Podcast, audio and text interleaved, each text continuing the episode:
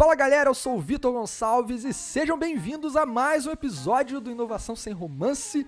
Hoje, aqui e agora, tenho a presença de um querido amigo e incrível profissional, Hélio Meirim, que vai dar continuidade nessa segunda temporada sobre liderança aqui no nosso podcast no Inovação Sem Romance e a gente vai falar sobre coisas muito legais que são os bastidores da liderança executiva. E aí pega aí a. Vê se você pega, vou fazer uma. parafrasear o nosso querido amigo que ficou famoso aí, vocês vão pegar a referência, que é o Pega Visão que é o Bastidores Tem Dores. Então a gente vai falar aqui desses bastidores sem romance da liderança executiva, mas para isso não tem como fazer esse trabalho sozinho. Temos aqui Hélio Meirim. Cara, obrigado por ter aceitado o convite e estar tá aqui com a gente hoje. Se apresenta para os nossos ouvintes. Fala aí, Vitor. Pô, cara, grande prazer estar aqui participando aí desse, desse podcast, cara. Sabe que Conversar com você é sempre bom e vamos trocar bastante figurinha aí com a galera aí. Espero poder transmitir um pouquinho das experiências meio malucas que eu tive aí na minha jornada aí. E haja experiência, hein, cara? Porra, foram. Quanto, tu tem noção de quanto. Eu, eu, a gente fez aqui uma calibragem, né, antes de gravar, sobre a tua trajetória, as empresas por onde tu passou. Mas eu não parei para contar, cara. Você já contou quantas empresas você já navegou nesse mundão aí? Pô, assim o pessoal vai descobrir que eu já não sou tão garoto assim, cara. Pô. Sacanagem, já começa. Eu, eu, eu, eu, dei sorte, cara. Eu, eu, tive a oportunidade de passar por várias empresas legais. Ó, rapidinho, de trás para frente, para ficar mais fácil aí, vou tirar a parte de consultoria. Eu tive a oportunidade de passar numa empresa chamada MTR. Antes eu fui da Wilson Sons, antes Case Vídeo, Novartis, Ecolab, Grupo Gerdau, FICAP, e acho que só, viu? Nem foram tantas assim, não. Ah, só isso é humildade. É isso aí, cara. É porque eu comecei qualidade... cedo. Eu precisava trabalhar, rapaz. Eu tive que começar cedão. isso é a qualidade de um líder, cara. Humildade. Muito bom, tá vendo só? E, galera, a gente vai trazer aqui, né, ao longo da história, o Merim trouxe diversas. passou por diversas experiências, muitas vivências aí vocês ouviram pelos, pelas empresas as quais ele passou. Ele vai contar aqui, narrar um pouco dentro desse nosso episódio, do que ele destaca que é extremamente importante no papel que se exerce enquanto líder, e ele teve muitos papéis executivos até aqui. Então, vamos parar de blá blá blá e bora pro jogo. Ô Merim, então vamos lá, cara. A gente se conheceu em cenários de treinamento, né? Você, um belo dia eu tava dando um treinamento, acho que sobre transformação ágil, não, não, me lembro se era esse o tema. E, cara, tu tava lá e a gente começou a trocar ideia e eu fui descobrindo o, o quão incrível era o teu modelo de pensar, as coisas que você já fez. A gente marcou um almoço, você deve lembrar desse almoço. A gente, puta, se aproximou muito ali. E cá estamos. E eu já vou trazer logo uma, uma questão que eu tenho certeza que quem está nos ouvindo quer saber. Né? Ao longo de todas essas experiências que você já viveu como gestor, estando à frente, seja em níveis executivos ou operacionais, funcionais, né, de grandes empresas, cara, qual é o maior, né, maior dor, né, qual é a maior dor que um executivo pode ter à frente de uma operação? À luz da tua experiência, né, claro. Então, cara, na minha, na minha jornada aí, eu sempre fui muito focado nas áreas de operação, né? na área de logística, ali, na área de supply, pega compras, planejamento de produção, né? E, pô, cara, eu vim aprendendo que nessa área, assim como em outras também, a gente está sempre com, com dois pratos rodando, né? Um que a gente tem que procurar pro, propiciar uma boa experiência para o cliente, né, em nível de serviço, né? E aí no caso de logística, em nível de entrega, de estoque, né?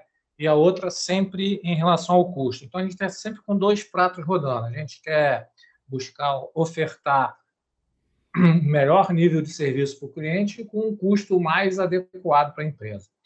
E eu vim aprendendo também, Vitor, que, que esse desafio, uma das formas de conseguir, existem várias, né? A gente aqui com certeza não vai dar nenhuma receita de bolo, vai trocar experiências, eu descobri que existe um tripé, cara, muito interessante, que eu procurei usar aí em quase todas as minhas experiências. É um tripé chamado PPT, que não é do PowerPoint, é só uma analogia para ficar fácil de gravar, né? Você sabe que eu, eu o PPT para mim, cara.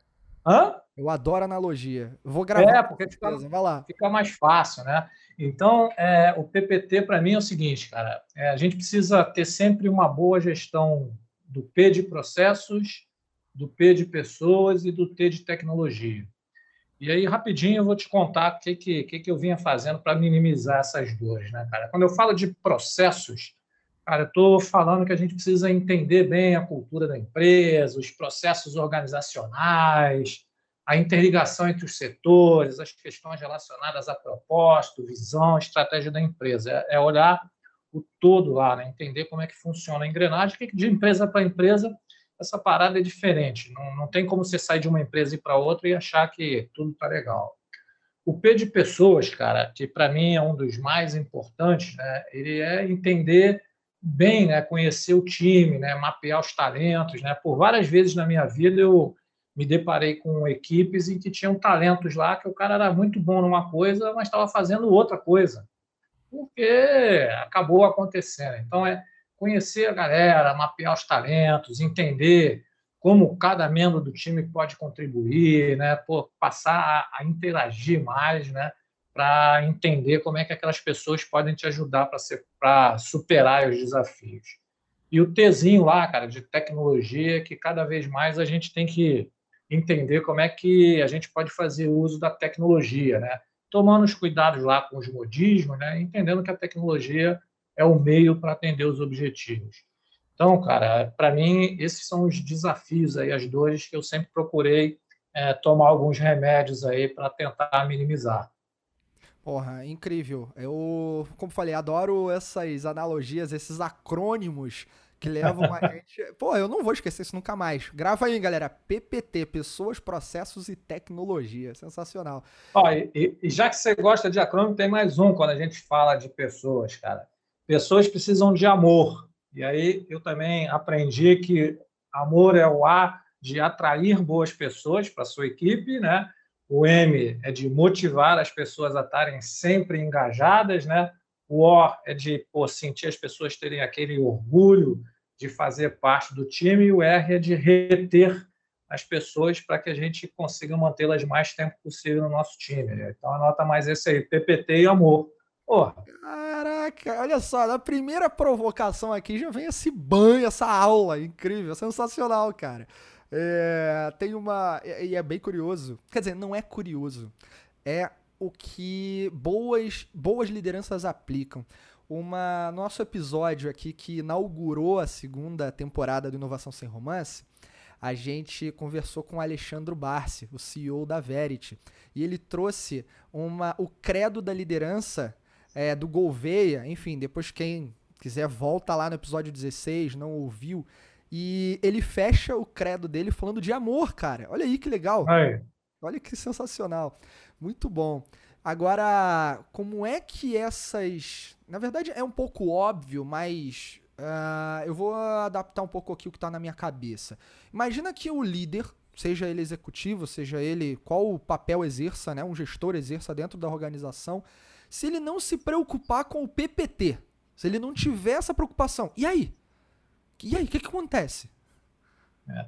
Eu, eu acho que eu, você a, galera que está nos ouvindo, né, Vitor, já deve ter se, de, ter se deparado com essa situação, né, em que em determinado momento a liderança é, só se preocupava com os objetivos quantitativos, vamos dizer assim, né?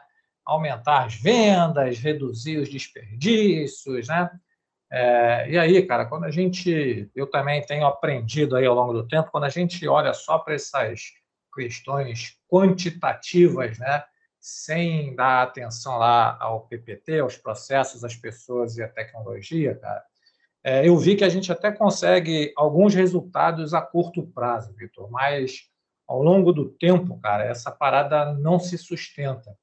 Porque eu também venho aprendendo que o que sustenta uma empresa né, são as pessoas. É só a gente pegar aqui agora, eu e você, e sairmos aqui da sala tem, a gente tem uma baita de uma tecnologia, mas se eu e você não estivermos aqui, não tem negócio.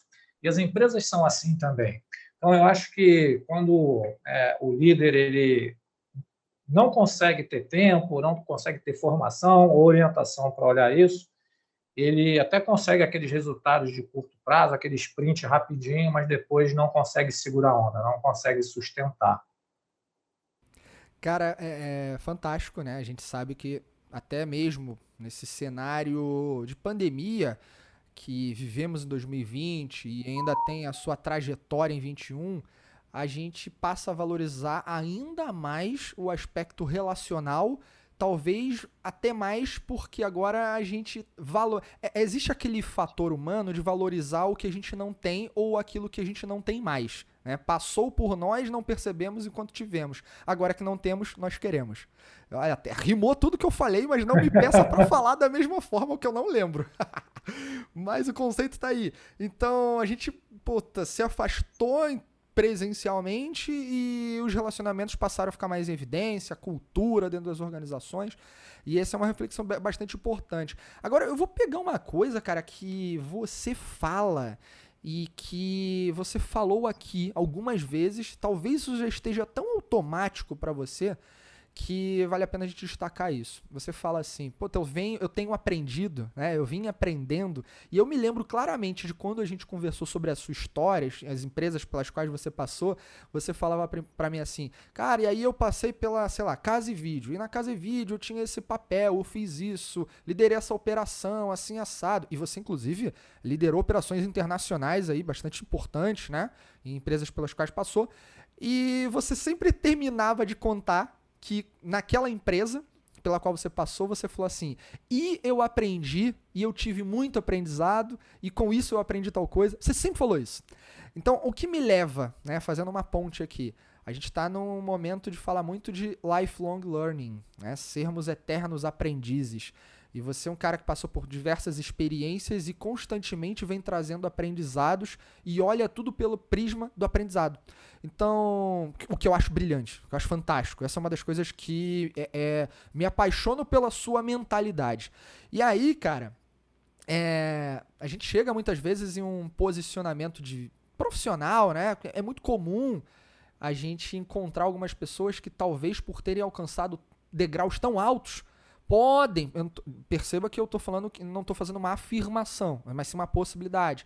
Elas podem se tornar é, arrogantes. Então, muitas vezes o conhecimento é o próprio inimigo do conhecimento. Né? Você chega no lugar e acha que sabe tudo e para de aprender. Então, que lutas que você acha que precisam ser vencidas para a gente manter essa postura de eterno aprendiz? E principalmente quando você alcança essas posições de lideranças mais altas num tradicional sistema hierárquico. E aí? É, eu, eu, eu, eu vejo, né, Vitor, que acho que isso é humano, né? A gente às vezes é seduzido né, pelo título, pelo cargo, né? É, se a gente não tomar cuidado, a gente acaba a, a, a vaidade acaba é, nos cegando, né? Então acho que essa é a primeira primeira dica que, que eu dou e que eu procuro fazer, né? É, a gente ter cuidado para não ser seduzido pelos títulos, pelos cargos, pela vaidade, né? Porque é, eu não, não sou diretor de uma empresa, eu estou diretor de uma empresa, eu estou, né? É, isso já é uma dica para que a gente não, não, não fique apegado a esse tipo de coisa. Outra coisa que, que eu procuro praticar, Victor, é a gente sempre lembrar da nossa trajetória, né? É, se você chegou lá no degrau número 15, né, você passou pelo 1, 2, 3, ou então você tinha um helicóptero que colocou você lá em cima, que não é a maioria dos nossos casos. Então, você sempre é, olhar para a caminhada que, que você teve. Né? É, pô, outra coisa, cara, que eu procuro exercitar muito é a gente ter muito cuidado para não cair na tentação de que a gente já viu aquele jogo ser jogado e por isso sabe que vai acontecer, né? Às vezes a gente é, não não ouve, né? Ele fala, pô, já vi isso aí dez vezes acontecer, já sei como é que esse filme termina. E, cara, a gente sabe que não tem filme repetido, né? O mundo está tão dinâmico que mesmo que você já tenha feito 25 vezes a mesma coisa, a parada vai mudar. Eu lembro que eu já tive uma conversa muito dura com um superior meu que não era um bom líder, né? E ele bateu assim no peito, né? E falou assim: não, porque você tem que entender que eu tenho 25 anos de empresa, então eu sei tudo desse negócio que funciona. E aí, cara, eu era bem mais jovem, bem mais impetuoso, e eu, cara, naquele rompante assim, eu falei para ele: Poxa, você me desculpa, cara, mas você não tem 25 anos de experiência, você tem um ano de experiência que você está repetindo ela 24 vezes. Caralho, Porque você, cara, só trabalhou, só trabalhou aqui dentro. Então a gente tem que tomar esse cuidado para não deixar isso é, nos é, cegar, né? Eu, de novo, cara, eu sou muito sortudo, né? Eu tenho um filho muito jovem, né?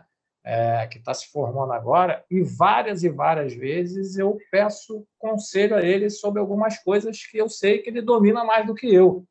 Então, por exemplo, se eu estou fazendo um vídeo para o YouTube, alguma coisa, eu chamo ele e falo, pô, o que, que você acha disso aí? Ele me fala, pô, faz assim, faz assado, cara, eu vou lá e obedeço, né? É, eu é, escuto o que ele é, falou. Então a gente tem que ter essa mentalidade, cara, de estar sempre atento e disponível a aprender e com todo mundo que está ao nosso redor, cara. Pode ser um presidente de uma empresa, pode ser é, um colega que estava dirigindo Uber, pode ser é, um jovem de 15 anos que estava falando sobre algum assunto, né? Porque não tem como hoje, né, Vitor, a gente querer é, saber de tudo, né? Então, tem outras pessoas que sabem mais do que a gente, e se a gente der essa oportunidade, você vai juntando com um pouquinho dali e fica mais fácil.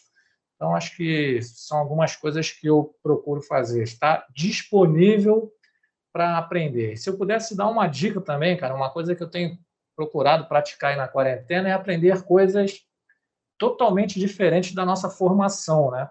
Porque também é muito habitual a gente, ah, cara, você se formou em, em gestão, e aí você lê uma cacetada de coisas sobre gestão, né? E aí você fica muito focado ali. Então eu tenho procurado muito exercitar, aprender outras coisas que não parecem que não tem nada a ver, mas pô, de vez em quando pinta um insight de algo que você leu, ouviu ou assistiu de um outro assunto que não tem é, uma ligação que possa parecer ser direta. Porra, sensacional. Ah, essa relação que você está fazendo, ela é de, de, se manter update em relação a, a, ao fluxo natural né, do mundo, se atualizando, absorvendo que a incerteza é uma realidade. Então, bora parar de achar que as coisas são como elas são e ponto final, né? Isso é uma. Eu vejo como uma luta constante com o nosso conforto natural, né, o conforto natural que o ser humano quer, quer ter. Se você for para para ver até uma avaliação psicológica, na verdade é mais social, né? A gente foi doutrinado para termos resultados bons em quase tudo, em tudo, quase tudo não, vai, foi, foi pensado para ser assim, em tudo que a gente faz, né? Colégio, tira boas notas, faculdade, tira boas notas, tira um bom CR, e aí vai e, e por conta disso é contratado para uma boa empresa, se dedica lá, bata suas metas e tudo e de alguma forma você acaba sendo. É, é, é exigido de você que siga determinados padrões. Esses padrões te colocam num fluxo de ação e pensamento linear e o mundo não é mais linear. Então, quando a gente pensa em aprender algo novo, estar disponível, que é o que você falou, puta, esse é um exercício para mim de humildade tão grande que é, cara, beleza, cheguei aqui, mas o que mais eu posso botar dentro do meu repertório para continuar navegando no, no cenário que a gente está? Eu acho que isso tem uma vontade muito grande na personalidade do indivíduo de buscar, de não parar no lugar, né? Então, lutar contra esse conforto que é tão buscado, tão, tão apontado pela sociedade, né? Chega em algum lugar, trabalha, ganha dinheiro para você ter o quê? Conforto. Então, a gente tá falando aqui justamente do contrário. E eu quero te falar uma coisa, cara, vou pegar com você uma opinião. Uma vez eu ouvi uma frase que é, ela tava escrita assim. Na verdade eu li, né? Ela é escrita exatamente dessa forma, eu copiei para cá. Parei de chorar e deixei de ser humilde. Deixo as lágrimas para os fracos e a humildade para quem não tem talento. E aí, qual é a tua opinião sobre essa frase? Pô, essa frase é forte, né, cara? É, primeiro, cara, eu, eu percebo que às vezes a gente confunde né, humildade com ser inferior a alguém. Né? Acho que isso é a primeira coisa que, que às vezes a gente tem essa, essa percepção, né? Ah, fulano é humilde porque ele é inferior, né? É, de novo, eu tenho aprendido que, que, quando a gente fala de humildade, na verdade é uma baita de uma qualidade, né? De quem age com simplicidade, né? Quem é, não é arrogante, prepotente, né? É, quem não tem soberba, né? Que é diferente de quem é inferior ou superior a qualquer outro tipo de coisa. Então essa é a primeira distinção que eu procuro fazer, né? Para mim, cara, quando a gente fala de, de ser humilde, né, vai muito nessa linha de procurar exercitar essa questão de não ser arrogante, de não ser prepotente, né? Até porque, né, Vitor, um bom lugar para você exercitar a humildade, né, e ver as pessoas que são prepotentes ou que se acham melhor do que a outra é ir no cemitério. Você vai no cemitério, tá lá cheio de prepotente e de humilde, todo mundo junto. Então, acho que isso é uma, é uma forma como a gente pode olhar esse tipo de coisa. Né? Eu, eu vejo também que quando a gente é, passa a, a, a, tentar buscar essa, essa parada de não ser arrogante, né? É, passa também por a gente conhecer nossas limitações, né? Da gente falar, pô, cara, nisso aqui eu não, não manjo bem, não.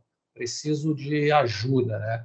que é uma coisa que, às vezes, né, conforme a gente vai escalando alguns degraus hierárquicos, né, parece meio sinônimo de fraqueza você pedir ajuda a alguém. Mas, porra, eu não vejo nenhum problema nisso de chegar e falar, pô, Vitor, é bom nesse negócio aí, me ajuda aí. Uma coisa que eu vou demorar 10 horas, se você consegue fazer em 10 minutos, por que, que eu vou ter orgulho de não pedir ajuda e fazer melhor e mais rápido, né?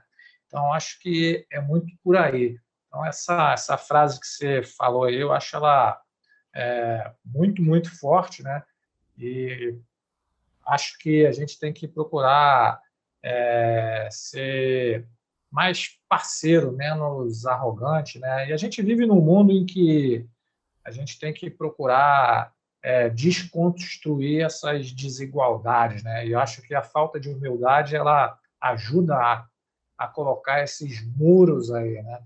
E, de novo, cara, você vai no cemitério, é todo mundo igualzinho. Eu tenho um amigo meu que é médico, né? E ele outro dia falou uma parada assim que me chocou muito. Ele falou, cara, a doença é a parada mais democrática que existe. Ela pega rico, pobre, azul, amarelo, quem fala inglês, quem não fala. E aí, cara, não adianta. Vai todo mundo para o mesmo lugar. E aí, por isso que eu acho que a gente tem que exercitar essa questão de, de procurar é, eliminar essas barreiras aí que às vezes a, a arrogância, né, a ausência de humildade traz para nós. Cara, é, tô refletindo até agora no que você falou, né? Eu, eu, eu, eu vinha já há alguns anos pensando, não com essa metáfora, não com essa relação da doença, mas com a relação do tempo. E ela vai parar no mesmo lugar. Eu falo e penso, né? E por conta disso eu ajo que é o seguinte: a única coisa que a gente tem na vida é tempo e não sabemos quanto. Então, cara, vamos aproveitar, né? Vamos fazer aquilo que faz sentido para si, para os outros, para a realidade, para o ecossistema. E agora esse essa relação também da doença é perfeita, né? Faz todo sentido. E Agora tem um detalhe, né, cara? Quando eu vi essa frase, não sei quem é o autor, tá? É autor desconhecido ali quando eu li, esbarrei com isso. É, mas ela me chamou a atenção porque pode ser até fruto de um pensamento, de novo, pode, tá? Ser fruto de um pensamento de alguém que viveu algumas situações que para elas para ela foram muito intensas né? e gerou algumas cicatrizes que talvez nunca se curaram. Então a pessoa ficar reprisando ali é um padrão de comportamento agressivo diante de uma realidade que deveria ser exatamente oposta, né? Exatamente o do ter aprendido com aquilo, mas parece que aqui não foi o caminho do aprendizado, né? É. Mas acho que também que é importante, né, Vitor, a gente é, pontuar que quando a gente fala assim, ah, cara, a gente tem que procurar ser mais humilde, não significa a gente ser subserviente, né, ser coitadinho, ou ser inferiorizado, ou ficar se vitimizando, né? É, eu acho que aí, eu acho que é essa linha tênue, né? De você pode se posicionar, pode é, ter as suas qualidades, né? Sem é, agredir ninguém ou pisar em ninguém, né? Isso não é tão difícil assim. Então, eu acho que às vezes é, para a gente é meio difícil, né? Pô, então eu não vou falar que eu sei isso, né? Você pode falar, mas não precisa falar isso de uma forma arrogante. Cara, é brilhante, né? Tem, tem formas e formas. E essa parte, essa soft skill de você fazer uma leitura de cenário, como você vai se posicionar, como você vai abordar as pessoas e, e, cada palavra que você usa passa um recado, né? E você é fruto do que você faz e fruto do que você é percebido. Então, é, o que você faz leva as pessoas a uma percepção e o que você não faz também. Agora vamos lá, cara. Esse reflex... essas reflexões estão sensacionais. A altura do nosso episódio. Agora, holocracia. Eu tenho uma curiosidade muito grande de saber o que você pensa a respeito. Né? Você, o que, que você acha sobre holocracia? Holocracia serve para todo mundo? E aí, qual é a tua opinião? Bom, a holocracia é como um remédio, né? não serve para todo mundo a todo tempo. Né? Quando a gente fala de autoridade distribuída, né? naquela pegada que a gente passa a empoderar as pessoas, né, a gente também tem que observar o contexto. Né? É, as experiências que eu tive em relação a isso, cara, eu também aprendi que tem que olhar para algumas coisas. Né? A primeira delas, a gente tem que ver se a cultura da empresa está alinhada com esse princípio. Então, pode ser que o Vitor vá lá e queira empoderar todo mundo, mas a cultura da empresa ainda não está madura para isso. E aí isso vai talvez demorar um pouquinho mais. É, também, além de olhar para a cultura da empresa, a gente tem que ver se os líderes que estão na empresa, as pessoas que estão é, nas posições de, de, tomada de decisão, nas pessoas à frente dos projetos, né, elas também estão preparadas para isso, né, para dividir é, o, o, seu poder, entre aspas, com é, a galera, né? E se elas também estão preparadas para capacitar a galera a isso. Porque senão, Vitor, não sei se, já que você gosta de jogo de palavras, né? Acho que às vezes a galera também confunde, né? Em delegar atividades com delargar. Pô, cara, delegar é quando você diz, Vitor, cara, isso aqui, pô, você vai fazer, você é capaz. E delargar é quando você fala, porra, não quero nem saber. Então, acho que isso tem que tomar cuidado. A e o terceiro aspecto que eu vejo, Vitor, é que a gente também precisa saber se o time já está pronto e está maduro para ser empoderado. A gente não pode partir do princípio que todo mundo já está pronto. Às vezes a gente precisa investir um pouquinho mais. Então, acho que a gente tem que olhar para essas três coisas. Perfeito. E a delegação está conectada com confiança, né? É você delega porque a pessoa tem habilidade, tá com vontade é, e você acredita nela. E, e ela, com aquilo, talvez até se desenvolva mais, né? Com o desafio que você deu para ela e ela vai. O delargar é uma. É, como você mesmo colocou, é a ausência, é omissão. É omissão da liderança. Porque Verdade. a gente pensa, pô, eu vou, vou delegar e eu tô delegando, eu tô passando responsabilidade. Pelo contrário, tu tá dando oportunidade pro outro. Enquanto que o delargar é. Eu, eu não tô conectado com isso. Então é, é omissão total, cara. É uma parada muito feia, né? Do ponto de vista tanto moral quanto corporativo, né? Focado nos resultados da empresa. E aí, pra galera situar, né, a holocracia está conectada com um conceito de gestão mais horizontalizada da organização em que as hierarquias, a hierarquia, o modelo piramidal de design organizacional, de cargos, ele é alterado. Então é tudo muito mais é, lateralizado. As pessoas respondem eventualmente para elas mesmas ou aquilo pode ter por projeto é, um líder que ora está liderando, ora está sendo gestor, ora não está. Então é uma outra pegada, né? Culturalmente gente precisa ter realmente essa conexão. Agora, ainda nesse tema da liderança, a gente fez um projeto muito legal em 2020, juntos, que foi o livro da Jornada Colaborativa, o livro Jornada Ágil de Liderança. E você participou desse livro, que, puta, uma grande honra ter você lá também junto a nós 85, mais 85 coautores, né? Totalizando 86. e que é, eu vou pegar um tema sobre o qual você participou para trazer aqui na nossa discussão, que é sobre liderança situacional. Então, você trouxe lá no livro um case, inclusive, né, de um momento que você teve que tomar uma postura de liderança é, é, baseada na, no contexto. Por que eu estou trazendo isso aqui? Muita gente pensa que às vezes a liderança é um perfil, eu assumo que eu sou esse perfil de líder e acabou. É assim que eu vou me posicionar pro resto da vida e, e ponto final. É assim que eu sou, ah, faça chuva, faça sol. Mas é assim mesmo? Cara, o mundo funciona assim, de verdade? É... Daí vem um conceito de liderança situacional. Cara, fala um pouco pra gente a respeito aí. Então, de novo, só para pegar um gancho lá do início, né? É, esse exercício do livro foi um grande aprendizado. Né? Só para também roubar dois minutos aí do nosso papo, né? Eu lembro que quando a gente conversou, a primeira reunião que teve da galera, eu estava vindo de uma viagem lá da minha esposa e ela estava ouvindo. E ela só balançava assim a cabeça e, porra, fazia assim umas caras, mas, porra, cara.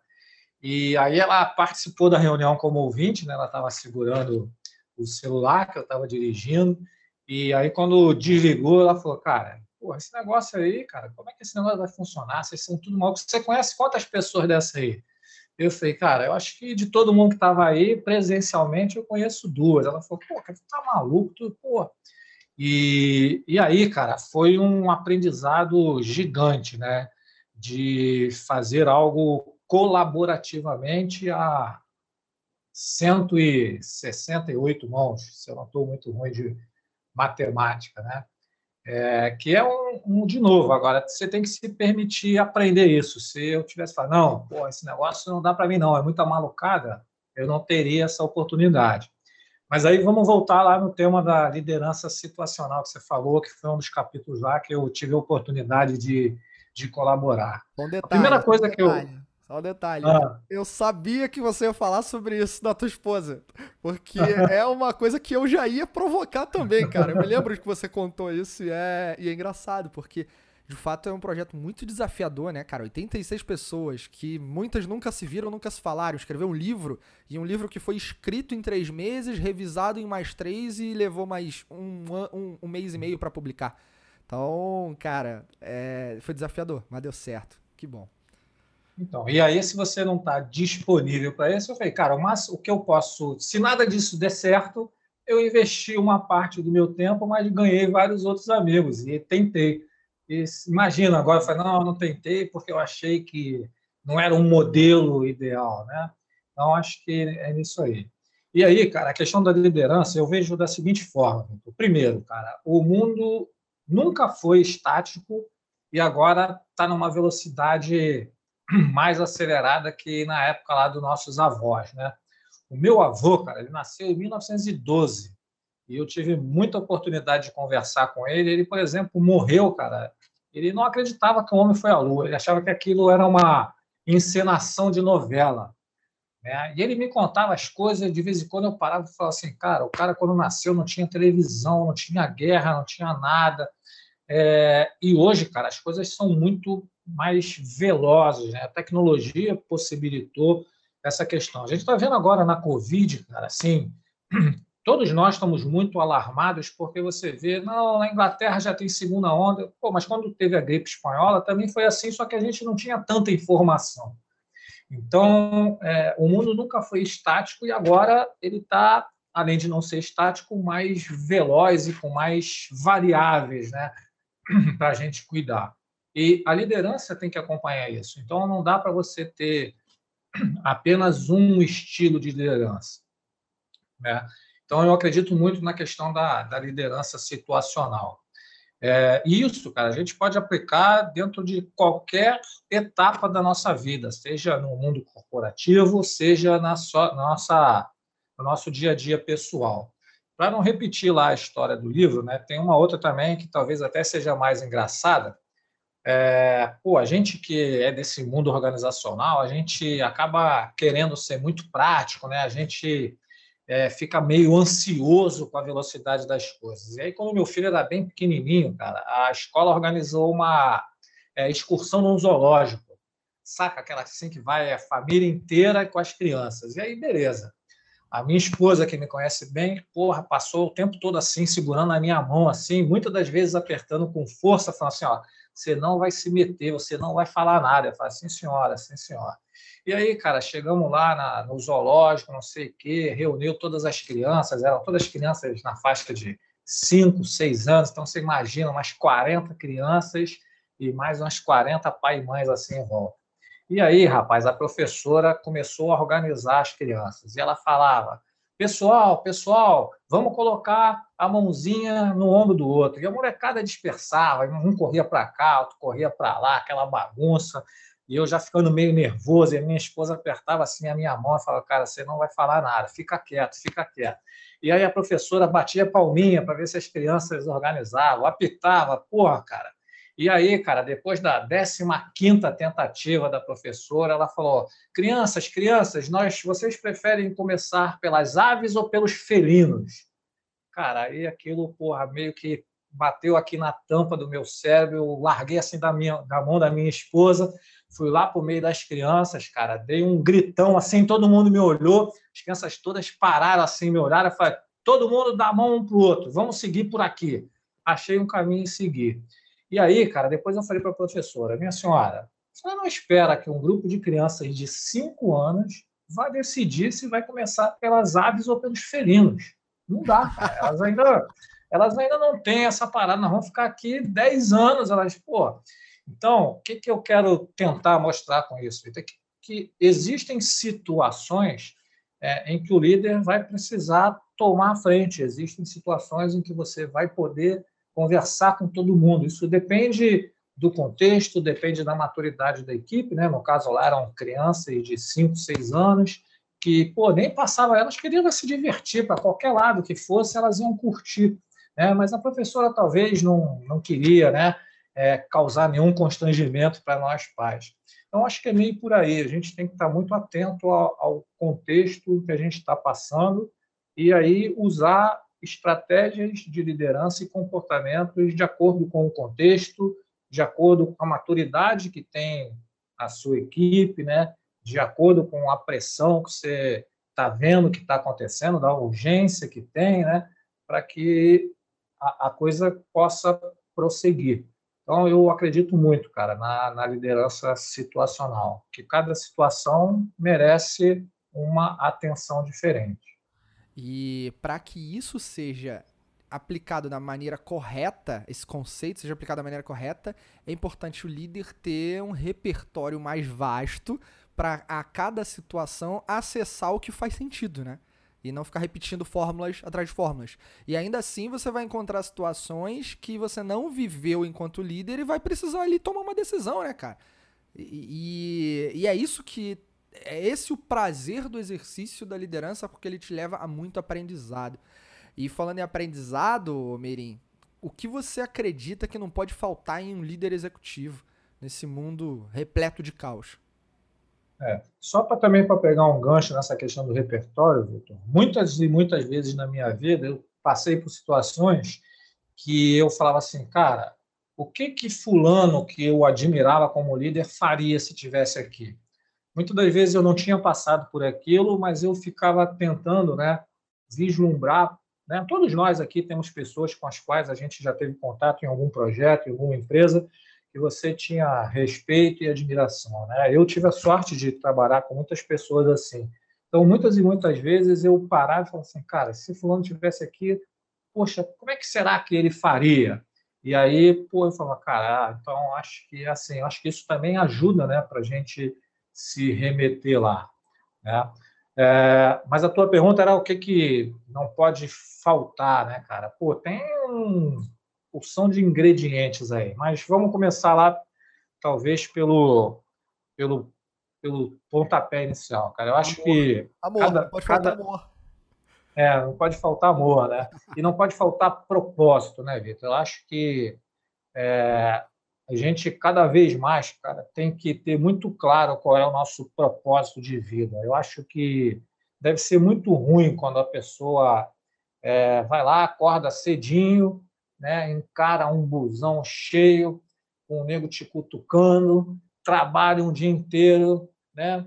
volta para casa e aí reclama e no outro dia faz a mesma coisa. Então, cara, acho que tem que ter um propósito. E aí pode ser profissional, pode ser, mas, pô, cara, você tem que ter um propósito legal de vida. Quem não tem ainda, acho que vale a pena investir um tempinho para achar aí o seu propósito, né? Outra coisa, cara, é que a gente está falando aí um tempão, é buscar tá sempre aprendendo, cara. Eu acho que isso aí não tem, não tem como. Outro dia eu vi aí uma matéria de um senhor de cento e poucos anos que estava se formando. Eu falei, porra, caraca, bicho. Cento e blau, o cara tinha um sonho de se formar e foi lá estudar. E acho que não é só estudar, de ir para um banco né, de uma escola, que isso também é importante, mas é você aprender através de um livro, através de um filme, através de estar atento a uma boa conversa. Né? Acho que aprender é muito mais amplo do que só buscar é, um assento numa escola. Né? É, outra coisa, eu acho que tem que ter visão do todo. Eu acho que cada vez mais eu percebo que as coisas são meio interligadas. Isso também é muito fácil a gente perceber, é só a gente olhar para o nosso corpo humano. Né? O corpo humano ele é uma engrenagem, pô, se não é perfeita, é muito próxima, né? porque tudo é meio que interligado. Então, se você precisa dar uma corrida para pegar um ônibus, o seu coração acelera sozinho, sem ter que ser, ter que mandar um comando, né? Se você está com frio, você treme para se aquecer. Então, a gente tem que ter essa visão organizacional do todo, porque senão a gente mexe numa coisa e sai bagunçando várias outras, e aí você resolve só o seu umbigo. Né? É, outra parada que eu tenho é, visto bastante, Vitor, e que acho que a gente também já passou por ela, é desenvolver as competências emocionais. Está mais do que provado que grande parte de nós é contratado pelas nossas habilidades técnicas, cara olha lá o seu currículo e fala, pô, esse cara aqui sabe isso, isso, isso, beleza. É, e aí te contrata e grande parte das pessoas, nós, somos desligados pelas nossas competências emocionais. Você é bom pra caramba naquilo que você faz, mas você tem dificuldade de relacionamento, você acaba sendo muito explosivo num momento que não deveria, né? Então, as competências emocionais são importantes. Cara, ser um facilitador, eu acho que, é, cara, desenvolver pessoas é uma coisa extremamente gratificante quando você encontra com alguém. O cara fala, pô, esse cara aqui trabalhou comigo, ele me ajudou, pô, isso é legal. Ser flexível, cara, essa é uma, uma parada também que tem que ter muito, já que você gosta de metáfora, né? É, existe lá o abacateiro e a goiabeira. Né? Você consegue visualizar um abacateiro e uma goiabeira? Qual das duas árvores ela parece ser mais forte, mais robusta? Provavelmente o abacateiro, né? aquele galho fortão. Né? A goiabeira tem aqueles galhos fininhos. Mas aí você vê que depois de uma tempestade, né, que tem aquele ventaval, aquela chuva toda, você vai lá e normalmente o abacateiro quebrou. O vento ele né? O abacateiro não foi flexível. E a goiabeira lá, toda a serelepe lá, ela acaba vergando e quando passa a tempestade ela está lá. Então, eu acho que o, o, executivo ele tem que ser flexível, ele tem que, né, muitas vezes, se vergar para depois voltar. Né? Tem que estar, tá, claro, cara, atento às inovações, eu acho que tem que estar tá ligado no que está acontecendo aí no mundo, e aí, quando a gente fala de inovação, você é muito mais craque nisso do que eu. Não é só tecnologia, né? É o que está acontecendo de novo. Tem que gostar de pessoas, de diversidade de pessoas, né? Tem que ser um bom ouvinte, cara. Eu outro dia também estava conversando com um amigo que falou: "Pô, Mirim, vou fazer um curso de oratória". Eu falei: "Pô, legal, cara. Pô, saber falar é uma arte, né?". Mas eu falei para ele: "Pô, cara, você já viu algum curso de escutatória?" É, a gente deveria estar atento para ouvir mais, né? de, de estar por mais atento. Né? É, Deus, quando nos fez, deu dois ouvidos e uma boca. Deve ter algum motivo, né? É, senão a gente teria duas bocas. Eu acho que às vezes a gente não, não fica atento. Então tem que, tem que estar atento a esse tipo de coisa. Eu devo ter esquecido umas 50 coisas mais aí, mas acho que basicamente são essas. Cara, só isso que você falou já é exercício de aprendizado para uma vida, né? É, eu fico pensando ah, se a gente consegue absorver todas as características do que é esperado de um líder, pô, a gente vira Mulher Maravilha, Super-Homem, né? Vira super-herói, talvez até com poderes, inclusive, hein? É. Cara, é um exercício muito, muito árduo. Mas é muito prazeroso. É muito prazeroso ver a, a retribuição que uma equipe traz quando você é, faz esse é, eu não vou falar que é, que é pouco, mas quando você faz esse feijão com arroz. Fazer o feijão com arroz, só que bem feito, cara, traz um baita resultado, né? Então, acho que isso fica aqui pra gente como uma reflexão. É, mas o que você tem aí, ô, ô Meirinha? A gente falou também, você trouxe um pouco desse papo da referência, é, do repertório, aliás. E aí, cara, que, quem você tem né? Ou qual frase, qual pensamento, enfim, que você tem como referência quando a gente fala em liderança. E por quê? Cara, tem uma, uma frase do Abraham Lincoln que eu acho muito boa né, sobre isso. Ela diz assim, cara, a, a maior habilidade de um líder é desenvolver habilidades extraordinárias em pessoas comuns. Então, a pegada é o seguinte, cara, pô, você... Eu, por exemplo, todas as vezes em que eu tive a oportunidade né, de é, ajudar é, alguma pessoa da minha equipe a passar por esse processo de transformação, do cara né, conseguir é, caminhar por outros caminhos, cara, isso que eu acho que é legal.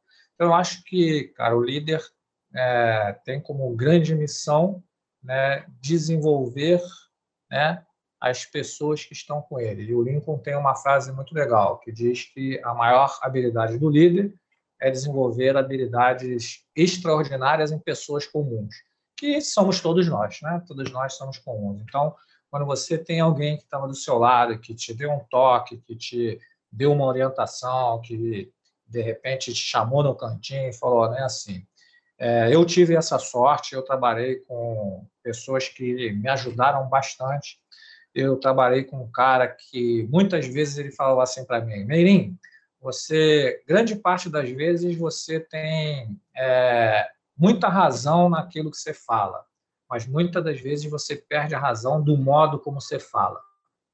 E aquele negócio ficava batucando na minha cabeça e, pô, esse cara falava para mim, o que era muito bom. A gente saía assim numa reunião ele me chamava assim e falava, cara, pô, lá naquela hora lá, cara, você tinha razão que você estava falando, mas a abordagem que você utilizou, cara, não foi boa. Da próxima vez, tenta fazer assim. O que, que ele estava tentando fazer, cara? Desenvolver uma habilidade que eu não tinha que eu tenho que continuar exercitando, né, para me tornar uma pessoa é, mais capaz. Então, acho que esse é o papel do líder, é você ajudar a pessoa a enxergar que ela pode melhorar em algum aspecto. Porra, incrível, cara. E você trouxe Lincoln. Lincoln tem diversas frases aí, ao menos são constantemente atribuídas a ele, né? E isso, essa que você trouxe, eu já conhecia. É, não estava aqui, eu não ouvi há algum tempo, então foi bom ouvi-la novamente. É fantástico, traz muita inspiração. E falando em inspiração, você tem uma boa parte da tua carreira foi construída em cima do mundo logístico, né? Mercado logístico. Então, para a gente encerrar aqui, caminhando para o nosso fechamento desse fantástico episódio, o que você imagina aí, né? Como é que você imagina que vai ser esse 2021 para líderes, gestores no mercado de logística a partir de agora?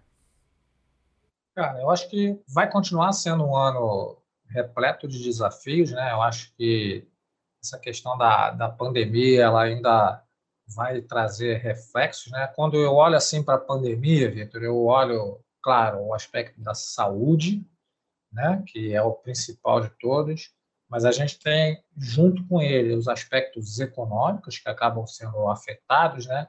E o aspecto emocional, cara. Então, eu acho que o ano de 2021 ainda vai ser um ano que vai ter muito reflexo desses desafios de tentar ajustar essas três dimensões, né? Mas como é, a gente, todo mundo já ouviu falar esse jargão, né? Todo desafio ele vem acompanhado de um montão de oportunidades.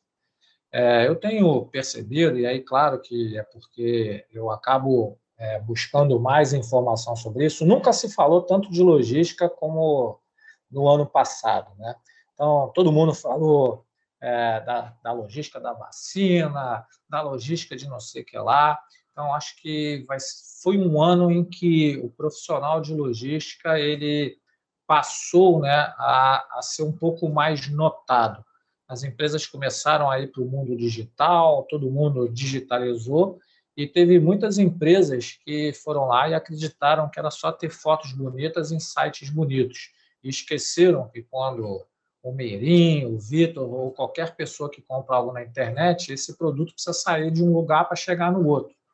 E aí, porra, enxergaram que para isso precisava ter alguém tocando as questões logísticas. Então, hoje eu já vejo que as empresas percebem essa importância né, é, da logística ser um elemento que vai contribuir na experiência do cliente. Então, acho que vai ser um ano de muitas oportunidades, mas também, como é senso comum, as oportunidades aparecem para quem está no local certo, está bem preparado. Né? Então, eu, se pudesse dar uma dica aí também para o pessoal, acho que vai ter desafio, acho que vai ter, ter oportunidade, e por isso eu acho que a gente tem que estar tá buscando aí se aprimorar, né? não só nas questões técnicas, né? mas principalmente desenvolver esse lado aí, né? que a gente é, chama aí das soft skills, né, de buscar aprimorar é, outras habilidades. Eu acho que isso vai fazer muita diferença, né, de para se adequar nesse ano. Eu de coração, cara, eu torço para que, claro, a gente tenha logo aí a questão da vacina ampla para todo mundo, mas eu torço também que a gente aproveite aí, né, como a gente gosta de dizer em projetos, que a gente tenha as lições aprendidas. Tem muita coisa aí que ficou, que vai ficar de legado, né, Vitor? Essa questão de trabalhar de home office, de outras coisas, né? Tomara que a gente aproveite esse 2021 para potencializar essas coisas boas que aconteceram, minimizar as que não foram boas. A opção de gente teve muitas perdas, algumas delas irreparáveis, mas também potencializar. Então a gente teve um avanço bacana da educação à distância, a gente teve um avanço bacana, né? Hoje, a maioria das pessoas é, usa ferramentas né, que não usavam, então que a gente procure usar mais isso aí também. E esse cenário né, de que você falou sobre a logística ter um impacto profundo na experiência, cada vez mais profundo na experiência do cliente, é um insight fundamental. Porque, aliás, né, só um parênteses, no episódio anterior a gente falou com o Thiago Trevisan que é head de transformação digital lá da Sul América e foi o superintendente de experiência do cliente, experiência digital também da Sul América. Então, quer pegar um pouquinho mais sobre o tema, vai lá no episódio anterior a esse. E é muito legal trazer essa perspectiva, porque eu, por exemplo, agora, neste exato momento que estamos gravando, tô aguardando uma entrega que está atrasada, deixa eu ver, uh, mais ou menos 10 dias tá atrasada, né? né? E se eu for contar o tempo total aí de, do dia que eu comprei o objeto e até agora não chegou, eu tô falando de mais de um mês. Então é. Cara, eu tô irritadíssimo com esse assunto. É, a experiência hoje ela leva a um fator. Olha que interessante, quanto mais empresas promovem uma experiência de entrega, é, no mínimo que cumpre com as expectativas, com o combinado, com o prazo que foi dito, você cria intolerância naquelas que não cumprem. Então, a intolerância é um, um, um indicador de experiência do cliente que precisa estar na pauta das empresas. E a logística é coração disso. Quando se fala de preparar, empacotar entregar, né? Olhando aí para uma rotina. Claro que eu não sou conhecedor profundo desse mercado, mas eu estou falando aqui como um cliente, um consumidor. Merim, meu amigo, cara, que episódio fantástico. Mais uma vez, prazer enorme estar aqui com você e vamos às nossas palavras finais. Então, passando aqui a, o, o microfone para você, para você deixar seu recado final. Conta aqui onde as pessoas podem te encontrar, suas redes, seus projetos. Bola tá contigo.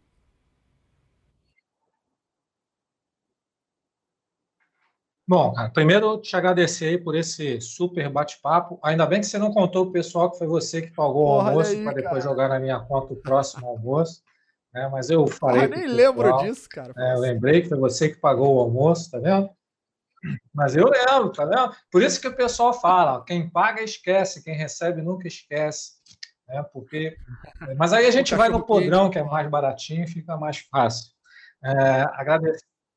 Cachorro quente agradecer pelos, por esse, pelo convite, por esse super bate-papo aí, cara. Foi, foi uma experiência fantástica, né? E eu costumo dizer, cara, que eu falei lá atrás que essa questão de propósito, né? Então, há um tempo atrás aí também eu procurei aí é, descrever o meu propósito para que eu sempre lembrasse, né? E aí eu escrevi lá que é, um propósito que eu tinha era compartilhar informações, multiplicar conhecimento e conectar pessoas que gostassem de assuntos como eu. E aí, face a esses negócios, eu comecei a também, assim como você, procurar distribuir conteúdo por aí. Então, o pessoal pode me encontrar lá no LinkedIn, é só me procurar lá, Hélio Meirim, e a gente tem um programa chamado Minuto Logístico, que é um canal do YouTube, onde a gente fala sobre logística, sobre gestão, né, que a gente procura contar essas histórias aí para procurar aliar teoria à prática. Eu também é, aprendi, Vitor, que quando a gente consegue conectar a teoria com a prática, a gente consegue possibilitar que as pessoas é, possam fazer uso daquele conhecimento. Né? Então, sempre nas coisas que eu falo, eu procuro juntar a teoria com a prática. Então, pode procurar lá no Instagram, Minuto Logístico, no LinkedIn lá, Aéreo Meirinho, ou lá no YouTube também, no canal lá do Minuto Logístico. Vai ser um prazer aí contar com todos vocês aí. Incrível, cara. E, galera, prova prática que eu acompanho não com toda a regularidade que eu gostaria. Eu tô te confessando isso, Merim, mas eu vejo teus vídeos lá no Minuto Logístico, tá, cara? Você manda na tua listinha de transmissão do WhatsApp, eu tô nela, eu assisto, cara. É, já te dei alguns, algumas palminhas lá. É muito legal, galera. E como tudo que o Merim toca aqui, ele sempre traz alguma inspiração. Você trouxe uma em um momento aqui, lá no início você falou uma coisa que me lembrou outra e que eu vou falar agora. É, só para posicionar, você comentou sobre aquele momento mais ousado que você teve com um superior teu lá no passado que você, ele falou, bateu no peito, falou que tinha 25 anos, né, de experiência, e você falou, na verdade, você tem um ano que se reprisa todos os outros. Isso me lembrou, cara, uma frase do Bruce Lee, ao menos dizem que é dele. E é uma frase que eu acho sensacional, que é mais ou menos assim. Eu não tenho medo do homem que praticou 10 mil chutes diferentes, mas sim do homem que praticou o mesmo chute 10 mil vezes. O que significa isso? No caso dele, é um treinamento de artes marciais, é uma frase muito específica direcionada para aquilo que fez com que, ao treinar a mesma coisa 10 mil vezes, você se tornou um mestre, um grande especialista, mestre naquilo. Agora, imagina se você faz isso num mundo que exige de você adaptabilidade, adaptação, constante transformação você se torna talvez um especialista naquilo que o mundo não precisa mais. Então, com base nessa reflexão, Merim, obrigado por ter trazido isso à tona aqui, me fez lembrar dessa frase e desse pensamento, que ele é bastante, ele é fundamental, extremamente importante nesse mundo ágil que a gente está vivendo e no mundo que vai exigir cada vez mais da gente o lifelong learning, que é o conceito materializado, personificado, nosso querido Hélio Merim, que está aqui com a gente. Então, meus amigos, com essa reflexão, encerramos esse episódio. Tem muita coisa boa para vir por aqui. O Inovação Sem Romance na sua segunda temporada tá só começando. Eu quero ver todo mundo aqui participando junto e a gente se vê no próximo episódio. Tchau!